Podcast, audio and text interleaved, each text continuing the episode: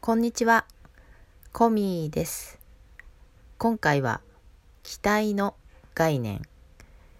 期待という意味は、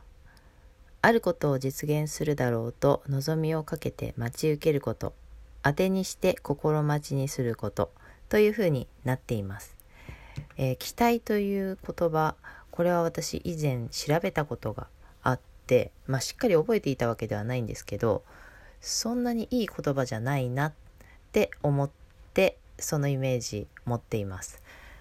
なぜかといえば、えー期待に応えようとして生きてきたからそういう意味では、うん、自分の生き方じゃなくてこう周りの人が期待している生き方というふうになっていたわけなんですよね。そしたらやっぱり楽しくない毎日ね自分がやりたいことじゃなくて、まあ、誰かが喜んでくれるということがモチベーションになるというのは、えー確実にあると思います。今私は YouTube で動画を上げているんですけれどもこれも見ている人の期待に応えるっていうことが、まあ、チャンネル登録数だったり視聴回数につながるものなんだとは思っています。なんだけど私が動画を始めた理由の一つにまあその今までの生き方じゃない生き方をするっていうこともあったりしたので期待に応えない。それはちょっと極端ですけど誰がどんなことを期待しているのかだけを考えることはやめよう。というふうに思っています。もちろんそれが自分がやりたいことでたまたま誰かの期待と同じだったらそれは良かったねってなりますけどそれじゃなくてまず自分が何をしたいかっていう。だから自分で自分に何を期待するか。ということならいいのかなっていうふうに思っている感じです。誰かの期待は誰かの期待。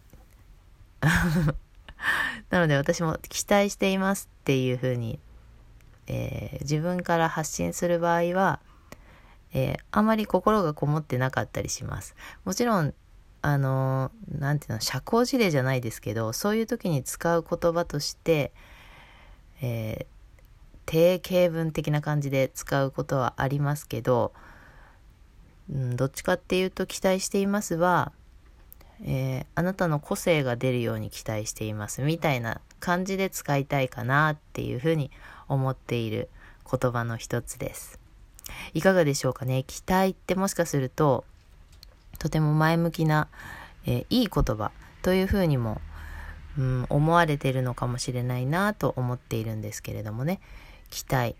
期待されないことに、